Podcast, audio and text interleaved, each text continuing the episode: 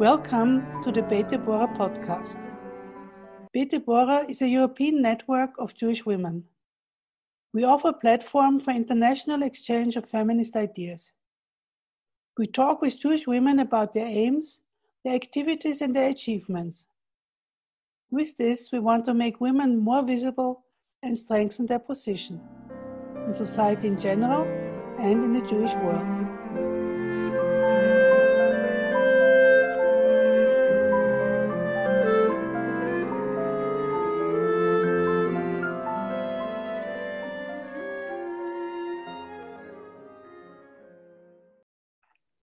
Afternoon. My name is Andrea Pető. I'm a professor at uh, Central European University, Vienna, and the founder of the Beit Deborah Association in Vienna.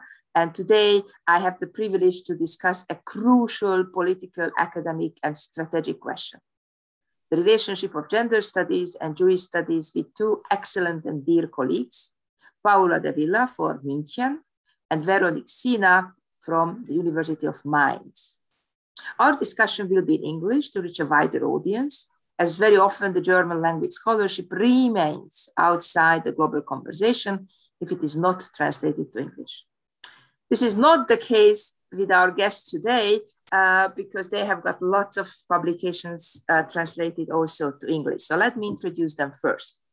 So uh, Paula de Villa was born and raised in Argentina, the United States, Canada, and Germany and her PhD dissertation uh, was on construction of gendered bodies.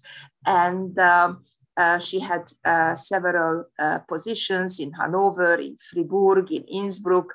Her habilitation uh, thesis was in the sociology of gender. And presently, she is a full professor, chair for sociology and gender studies at LMU München. And when I looked at her CV, I was so happy to see that uh, she recorded the birth of a son and the birth of a daughter in the professional uh, CV. She has got numerous publica- publications. I just want to uh, mention one which uh, has got um, wide ranging impact. Uh, the book she wrote together with Sabine Hark, The Future of Difference Beyond the Toxic Entanglement of Racism, Sexism, and Feminism, uh, published by Verso in 2020 in English. Uh, Veronique Sina has been a research associate at the Institute for Film, Theater, Media, and Cultural Studies at the Johannes Gutenberg University Mainz since November 2020. Previously, she worked as a research assistant at the Media Studies Institute of the University of Cologne, at Eberhard Karls University Tübingen, and the Ruhr University Bochum. At the Ruhr University Bochum, she completed a thesis at the Institute for Media Studies on comic film gender, on the remedialization of gender in comic films. As a postdoc, she's pursuing a research project on the discursive construction of gender coded cultural Jewish identities in audiovisual media. And she has got also a long list of publications regarding Jewish queerness, cultural studies, and comics. Let me choose two. One is um, uh, uh, transparent Jewish Queerness in Series, äh, jüdischer Film, ein neues Forschungsfeld im deutschsprachigen Raum, äh, Edition Text and Critique 2022. And the other one I thought might be interesting for the audience uh, from 2021, Beyond Maus, The Legacy of Holocaust Comics. Uh, it, was a, it was published in an edited volume 2021 uh, by Böhlau uh, in the book Second Generation Comics on the Construction of Post Memory in Art Spiegelman's Maus and Michael Kichka's uh, Deuxième Generation. Okay, so as personal is political, so let us start with personal stories. So you both have a very impressive list of publications. So what were your motivation when you started to work in academia? What questions were you interested in? So, Paula, why don't we start with you? Thank you very much. I'm so happy and honored uh, to be here. It's really uh, a very special context. So, thank you, Andrea, for having me, for having us, and for organizing this. Um, I have to actually say that when I started uh, kind of generating own interests and questions in academia, uh, I was mainly interested in kind of combining theory. I uh, was very much into social theory at a moment where um, there were really exciting new topics coming up. So I did my PhD in the end uh, 90s. Uh, and um, I had previously already written my MA on Judith Butler, which was totally new then, and kind of did a comparison with Bourdieu and etc. Um, so I think what I was really interested in uh, was a specific kind of thinking of theory of conceptualizing that was linked to specific experiences, which also um, resonate in terms of biographical experiences, of political and social experiences. So, um, and what I mean more precisely is um, an interest for theories that um, evolve around experiences of um, a kind of failure of not fitting in, of being in different places, of heterogeneity, of hybridity, of difference as a kind of positive approach, as very much as I felt it then, opposed to a specific kind of German, many quotation marks, but maybe German theory um, that was kind of I felt uh, very German, very, uh, in a way, parting from the notions that everything was the same and homogeneous social groups, etc. So I was fascinated by a specific kind of thinking that cherished, maybe I would also say critically, maybe today, but at that moment I felt important, cherished difference and contingency and a kind of connection to the political in a complex way. And that's where I set off. And last uh, comment, maybe, oh, I've always been very interested in uh, combining these kind of theoretical conceptual interests with very mundane everyday especially embodied experience so i from the beginning was very interested in combining the embodied the lived uh, the everyday routine corporal experiences with what we call theory. And um, that's, I still think, a very fascinating combination. Mm-hmm. Thank you, Paula. What about you, Veronique? Well, I was um, thinking uh, about my first um, contact with Jewish studies, uh, I have to admit. Um, so this was um, during my, um, I studied um, my BA, did my BA in master at the Ruhr University Bochum, and I studied media studies and American studies. So there was not no Jewish studies at first in there, but um, I think it was in my um, third or fourth uh, BA semester in Bochum uh, that I attended in my um, American studies, a course um, that was called Jewish Immigrant Culture um, uh, and Liter Literature in the US.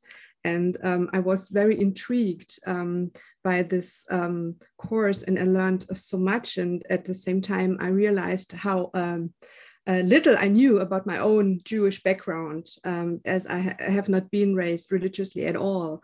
Um, and so I started um, reading and reading a lot, and I became very committed to this course. And we had to write a midterm paper.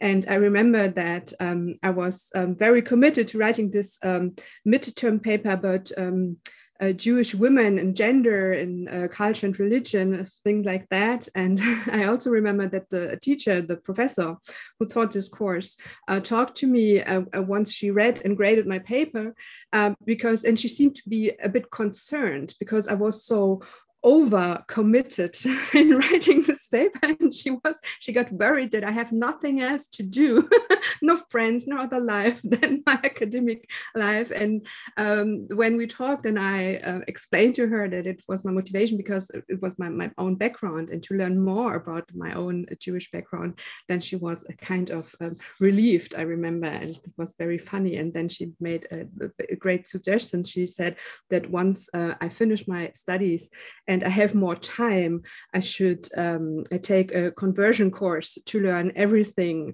um, from the ground up. Unfortunately, the moment when I have more time never came as I continued with my PhD. Um, but um, I continued reading and uh, reading a lot. And then um, I continued and started to write papers during my PhD. And I curated an exhibition on Holocaust and comics. So um, I started to work in Jewish studies at uh, the intersection of media studies and gender studies once I started my PhD. So this is how I got there. Mm -hmm. Uh, thanks a lot. And in Germany, at the moment, uh, there is this uh, second or third debate of the historians. It depends how do you count. And uh, I was wondering if uh, you know one can summarize how this debate has a gender perspective or doesn't have a gender perspective, or what can gender studies scholars learn from this debate? Maybe Paula can uh, share her perspective as she's very active on Twitter. So I always know, uh, you know, if I have to catch up with readings when Paula tweets. So Veronique as well. She's uh, oh oh you're much that. more active, and you should always read Paula on Twitter. This is yeah. always great. Well. That's a really tricky question there, Andrea, because I do think uh, there are a lot of or there is a gender dimension as there somehow always is um, but it's not that obvious in the sense and it's not i think as easy to grasp maybe as in other fields i don't know. So the debate i think evolves um, around and emerges within a very specific social political time in Germany, more specifically in West Germany, but actually in East and West, and as how they've come to merge, if one may say so. And this situation means that Germany now is learning to really understand itself in a term of Germanness and the German people and the German country and the German nation and everything there is as a plural one, as pluralistic in itself, as made up of differences, be they ethnic, migrational, age, regional, income, etc., differences.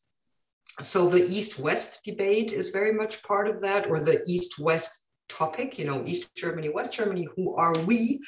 Uh, who are who is the we of Germany when we talk about Germany, but also in, in terms of more classic migration, right? So that, that Germany is also a post-war migration country, plus um, a moment, a historical moment where Germany is only uh, beginning to deal with its own colonial past. So these are this, is the social kind of and political and intellectual dynamics, the cultural moment we are in. And this, and that's what the debate is about, of course, somehow, but we don't know how, and that's what we're debating, shifts, changes, touches, uh, generates new issues in the memory, in, in, in German memory, in how Germany remembers the Shoah, the Nazi past, uh, and oh, above everything, that's the kind of heated core of the debate, um, the singularity of the Shoah, the singularity of Holocaust, of the, the, the singularity of this very specific um, murderous, capitalist, anti-Semitic moment. And how would that, and how does that, or maybe not, go along with also remembering and mourning and working through a colonial past, a racist past, an eugenic past, an anti Ziganist past, uh, a homophobic past um, that is connected to Nazi, to the Holocaust, to German history in difficult complex ways. So the debate evolves around is one, is one denying the singularity if we, if German memory, if cultural institutions, etc., also place Holocaust within the context of also colonialism, etc. And I do think that this must have a gender dimension, but the question is which one precisely. So I think one kind of obvious, but not at all yet worked through issue is also what Andrea has very much worked on in her research and many others as well is sexualized and gender based and gendered violence and the whole context of gender as an element of torture, of persecution, of uh, the, uh, the lager, of uh, annihilation, of genocide, uh, of war, um, of colonialism, etc. So, how do we connect this dimension as a very crucial element of anti-Semitism, of Nazism, um, of Holocaust, with other forms of um, violence, of mass violence, of also colonialism. But I have the impression this is not connected. This is a missing issue. This is really something we are not talking about uh, in this debate. Um, and we are not talking about how how, how there may, might be universals there, but also how there might be specific differences. Uh, and another, but I think that Veronique can, can speak much better to that uh, even, is also how sexualization and gender is kind of an element of um, violent hatred ideologies. For example, how anti Semitism carries in itself the ridiculization of men, for example, of Jewish men through their feminization as caricature, etc., in popular culture. And again, there, I think that right now it would be interesting to work through these issues also in regard to the German history of uh, colonialism, of racism, of genocide in what we call now Namibia, in, in, or what is now Namibia, uh, in the colonies, etc. So, what are the differences, but also the uh, connecting points and issues? Those are two kind of related aspects um, that immediately come to, to my mind if I may uh, add, it's absolutely because it's also when you, we talk about uh, cultural uh, memory and uh, memory, how to uh, commemorate the uh, Shoah. And the victims is always the question who um, is remembered and who um, um, Jews as victims is always something that is also a, a gendered discourse. And this is ex exactly how Paula just described it that um, Jewish men uh, victimized is, has also something to do with uh, a specific um, demasculinization of uh, Jewish men. So, this is also a discourse that is very important um, to start here to connect um, gender studies with Holocaust studies as well. -huh. I would just like to add one uh, little sentence here because of course the, the, the tricky question is we in all this uh, so who remembers? Who is the we of the culture memory? Who is the we of the germans that remember or that uh, are connected with a specific past and there again who is the we in terms of gender what about you know that there was this we just recently we in germany just got um, a monument for um, lesbian women that were um, that were uh, persecuted during uh, the Nazi time, etc., the period. So also know who is the we in the we that remembers, and that obviously also has a gendered dimension as well. Mm-hmm.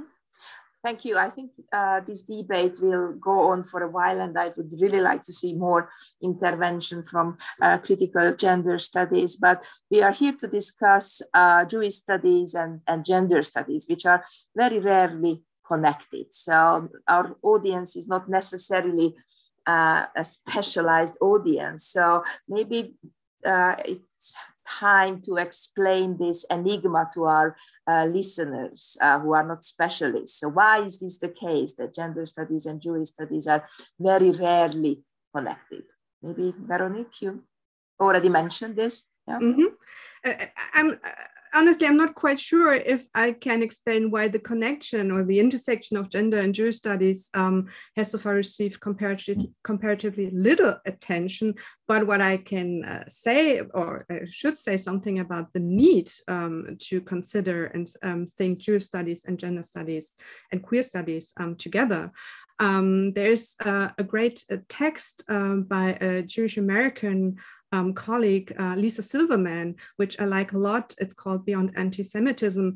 And in this uh, text, it's a plaidoyer for thinking gender studies and Jewish studies together. And she writes um, that um, Jewish studies uh, could or still have a lot to learn from gender studies, and I would totally uh, agree to this. Um, and she considers um, being Jewish as, um, and we had this word already came up several times, uh, Jewishness as um, Jewish difference. So um, a difference between Jews and non-Jews that has to be negotiated again and again and again. So there's this performative aspect that we know from gender performativity by Judith Butler, and I think this is very clever to um, have this lens on being Jewish. That that's uh, like doing gender. There's the need to of um, doing Jewish identity again and again and again, and this Jewish identity is always gendered. So there's this one thing that gender and Jewishness as two well um, kind of analytical categories have structural uh, resemblances, but at the same time that they're, um, there's an intersection, they are linked, entangled, gender and Jewish.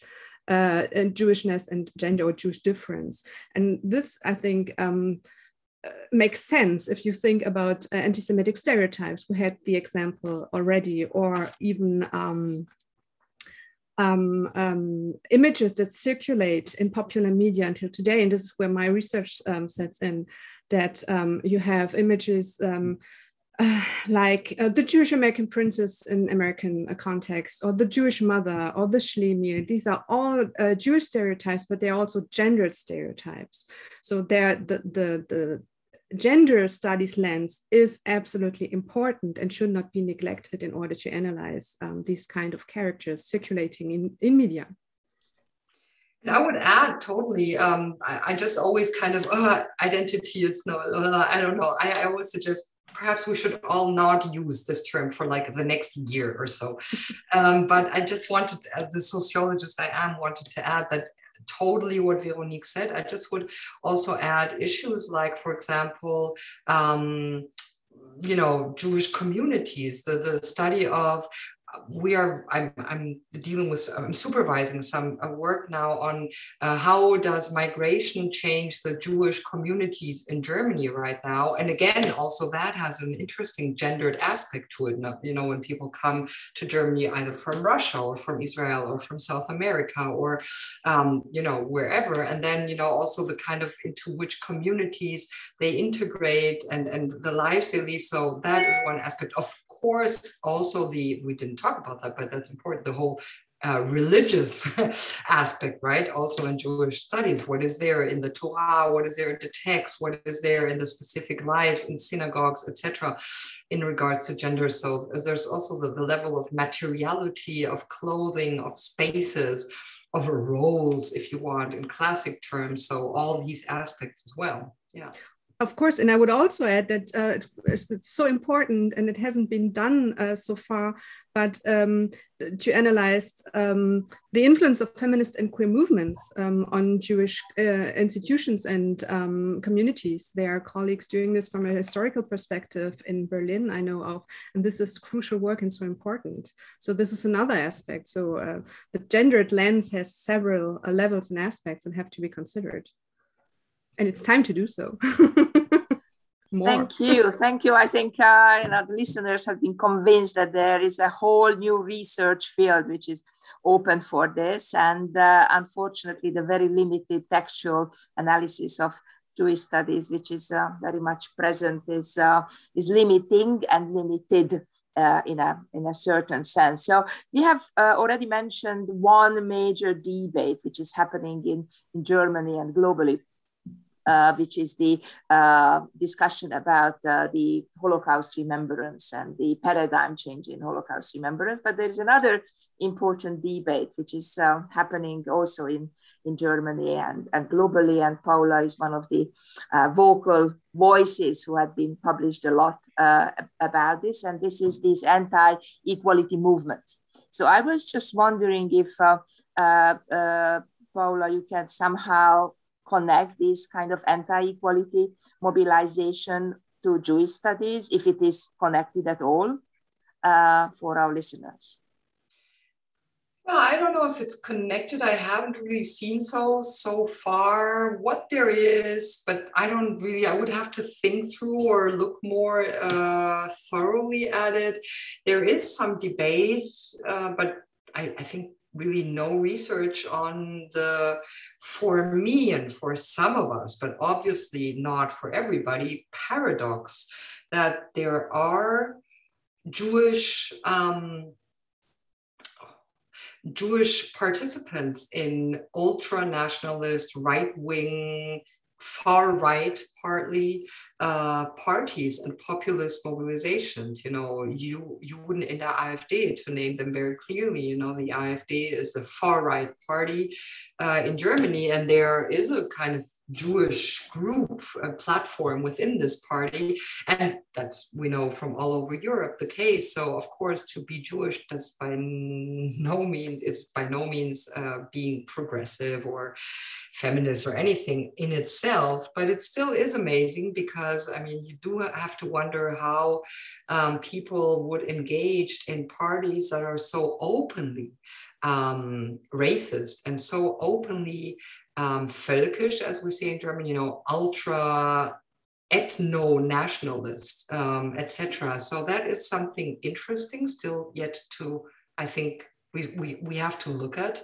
Um, and in regard to gender, I and this this anti-gender stances and the Jewishness, I really would have to think about it. I don't, I can't come up with anything that's kind of immediately a connection there, but maybe I haven't really thought it through well yet. So I I don't see any immediate connection. I don't know if you would, um, yeah. Andrea or Veronica.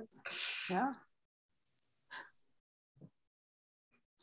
I was just wondering that this kind of uh, uh, anti-equality movement uh, is basically trying to turn the wheel around in a sense that uh, they are offering a, a, kind of viable, livable alternative to liberal values. And for Jews, uh, this is the emancipation and the acceptance. So I would say that the dissimulation is becoming uh, kind of uh, only acceptable uh, strategy for uh, those who are there, and the dissimulation has got very serious gendered consequences. So mm-hmm. that's that was my that's hidden agenda. Yeah, maybe I, I, was thinking. Yeah, that's that's an uh, interesting point. Another point I was thinking of, and that's really a very hot issue, is of course the um, position towards Israel.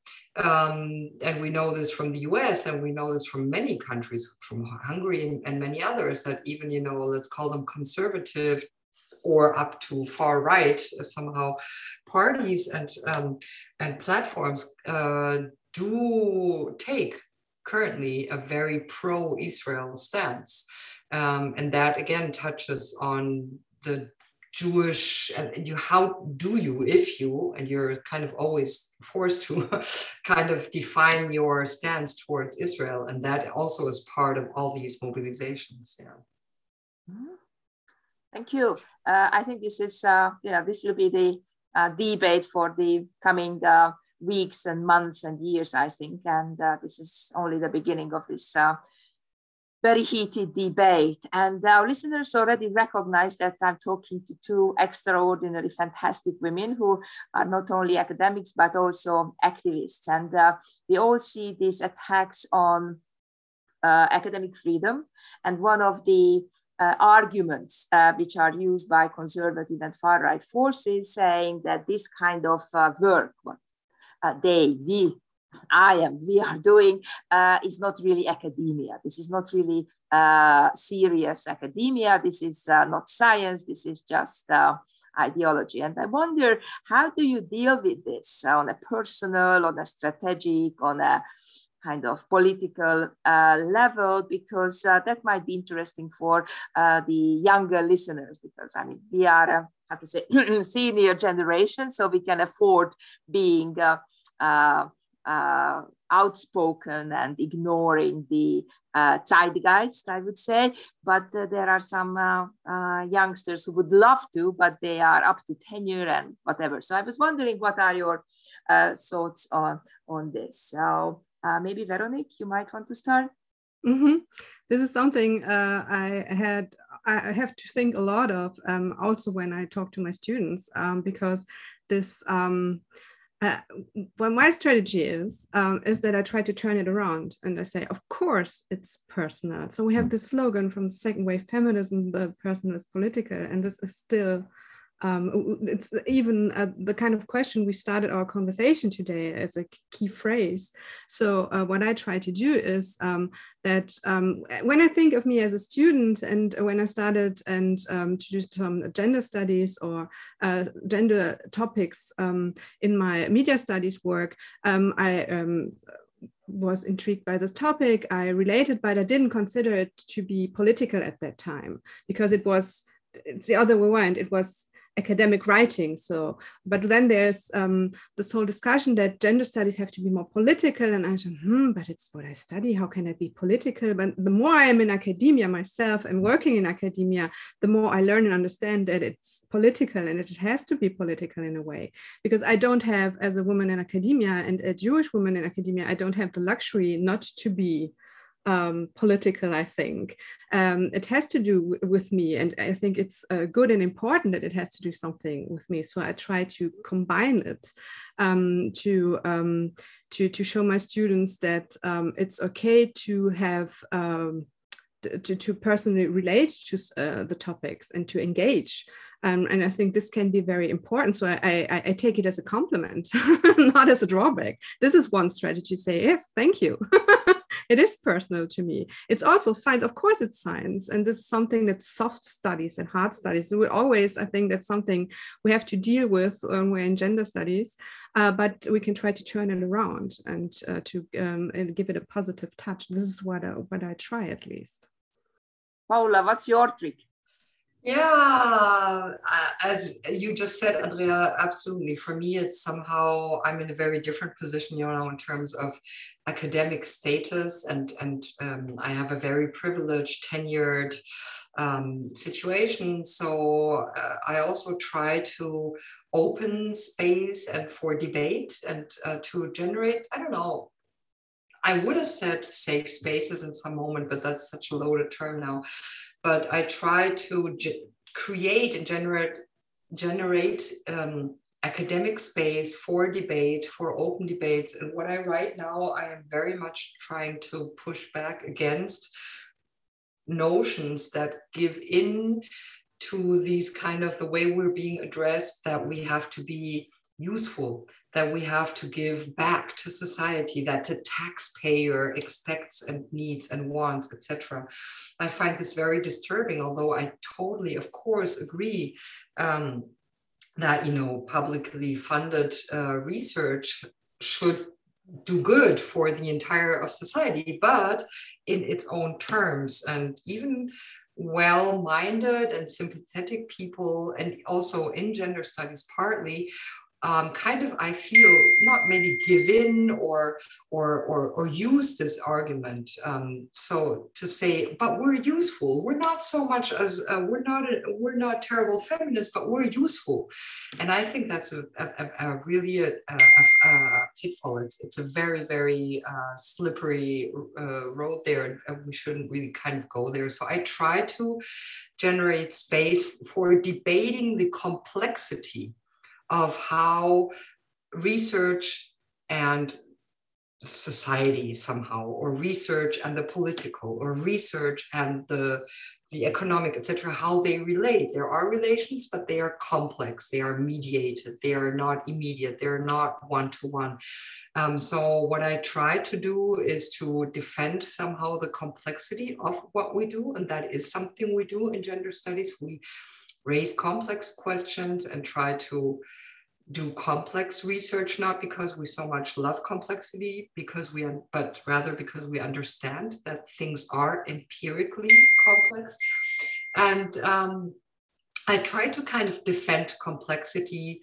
and try to translate. And I think that's a huge and very difficult task. And Andrea Petö is one of the best people to do so to translate from research to other audiences but not to have them collide not to say it's the same thing because i do defend also the difference between the political and academic. I think there is an important research uh, sorry difference but this does not mean that they are not connected. So what i try to do is to explain what we do in research and that this differs from what we might do in politics, and that we can only mutually profit from each other, politics, research, etc., if we stick to the, the, the specificities of these fields. Um, and that's not easy. And I think also part of gender studies, and I try to kind of be open about it.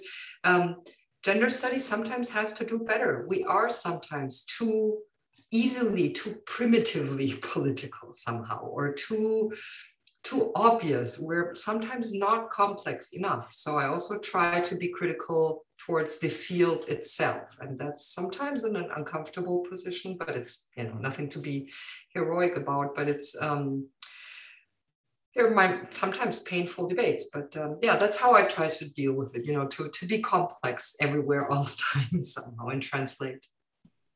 And that's so important because not to forget that gender studies um, is a form of, or should be a form of Wissenschaftskritik, that to, to, to on, on a meta level, also to have a look on academia and on society and what happens, and always to be critical about things in a complex way. So I totally agree with this. Yeah, let me support this argument about usefulness and this critical approach to usefulness. And uh, the position I'm talking to is this uh, uh, takeover of the Hungarian academic life by the liberal state. And this uh, is this has been done with the argument that you know what has been done was not useful and here we have got fantastic oligarchs who are actually monopolizing the different European Union funding and taxpayers' money. And they are defining what useful is, what the economy needs, and they are defining who will be appointed and uh, what kind of research money will be given to whom. And they can do this with this neoliberal argument saying that that's the useful research. So I think that uh, in the future, we really have to, we, the academics and critical academics, we need to really consider the relationship to state and the relationship to the uh, the outreach, uh, uh, what we can do and what we cannot do, because also the uh, the evaluation system is changing. So in the ERC grants, it's really important how many Twitter followers you have, for example. So we have, I mean, all three of us are active in Twitter, but we are doing it because we think we should use this kind of um, uh, medium in order to disseminate our uh, work. Out, out, I couldn't agree more. Outreach is the kind of new buzzword for um, this kind of technocratical visibility and usefulness and followership, which is used exactly as you said in some extreme cases, but there are also the lighter, maybe perhaps or not yet, or not so dramatic cases. And we have this for example, in Germany, in the uh, new plans of governance there are within the Ministry of Science and Education, uh, where the BMBF, as it's called here, also will have kind of outreach and what's called, you know, Wissenschaftskommunikation, so science communication, public science, um, as a kind of parameter for funding. And I find this very problematic and and of course as you said it's not because i want to hide anything or such. I'm, I'm very much out there as we all are. But it's because it tends to um, it tends to be uh, it tends to colonize um, the specificity of what academic freedom is and needs and has to be. So yeah i, I agree very much. Mm-hmm. so you know the, the, listeners might have the impression that academic life is nothing else than struggle and fight, but uh, we are also enjoying uh, reading different books and uh, and uh, and sharing our experiences with friends and colleagues and students. So, just uh, to close this uh, discussion off, so in summer we are expected to have some break and some time off. So, what were the what was the book? The book. what was the most uh, interesting and most relevant for your research, what you found the most inspiring in this uh, in this period. So maybe start with Veronique. So what, which can be also a recommendation for the uh, for the audience. So what what would you suggest? What the book most... is impossible. It has to be two books for me. okay, okay, sure. I, I, I read. I would like to recommend two books, um, and the one is a graphic novel. So, um, but I, I also read um, Bell Hooks teaching critical thinking, um, because I'm just um, preparing my courses for the um, coming uh, winter term, and I will be teaching a course uh, Einführung in das wissenschaftliche Arbeiten, so Introduction to Scientific Writing, and I thought it would be a great idea uh, to read Bell Hooks together and um, to start with um, question how um, race, uh, class, and gender uh, if they how they are inter, uh, related with uh, academia in our academic work and to create some awareness from the beginning because it's a course that um, all the students in the first semester will have uh, to take. Uh, so this uh, would be one recommendation. And the other is a graphic novel I'm really, really fond of. It's by a um, Jewish cartoonist, um, Shira Spector, and it's called Red Rock Baby Candy. And it was just published at the beginning of this year in 2021. And it's a graphic um, memoir or a visual memoir and it's about um, queer Jewish identity. It's about infertility, miscarriage, about loss of, of a loved family member, and it's a great book. Um, everybody should read it. Thank you. What what is your recommendation? What are your recommendations? Uh, okay, I think one of my recommendations. I know it sounds always very difficult to read, but it is not as many think. And I, for me, it was very very important, and it's uh, for many reasons. I would recommend it. That's Excitable Speech by Judith Butler. Not so much doing gender or undoing or gender trouble, but really, um, I learned a lot from Excitable Speech because it shows um, what we talked about um, at the beginning, the kind of combination of starting from political everyday issues like hate speech or pornography and the, the debate around censorship, etc., and how a theory can go and transcend this, how it can theorize these political issues raise new questions, think through them, and come on the end, come up with new answers and a new way of seeing the world and a new way of seeing um, the everyday issues and the political. So I think it's uh, symptomatic in a way for what I love about theory. So that's that's a great book. Um, the other one, if I could another was uh, name another one, it would be The Second Sex by Simone de Beauvoir. I think it's a very problematic book, a very ambivalent one, and it's a great book, and it's so important, and it's accessible, and it's uh, it's so amazing when you think about when it was written. Um, and I, am very critical about it, but um, it's a book you, you have to discuss with. So, and you have to have read it. I would also recommend that. Mm-hmm. So, thank you. Thank you very much. I mean, this has been really interesting. Of course, we can just have a small glimpse into these uh, crucial issues of uh, present debates in Germany and beyond, and uh, the intersection of Jewish studies uh, and gender studies by these two fantastic, uh, dear academic colleagues. So thank you very much for your time, and I hope we will continue this discussion. Thank you. Thank you so much. It was wonderful. Thank you. Thanks for having us. Thank you, listeners, for your interest. Our next Beit Deborah podcast will come out in a month.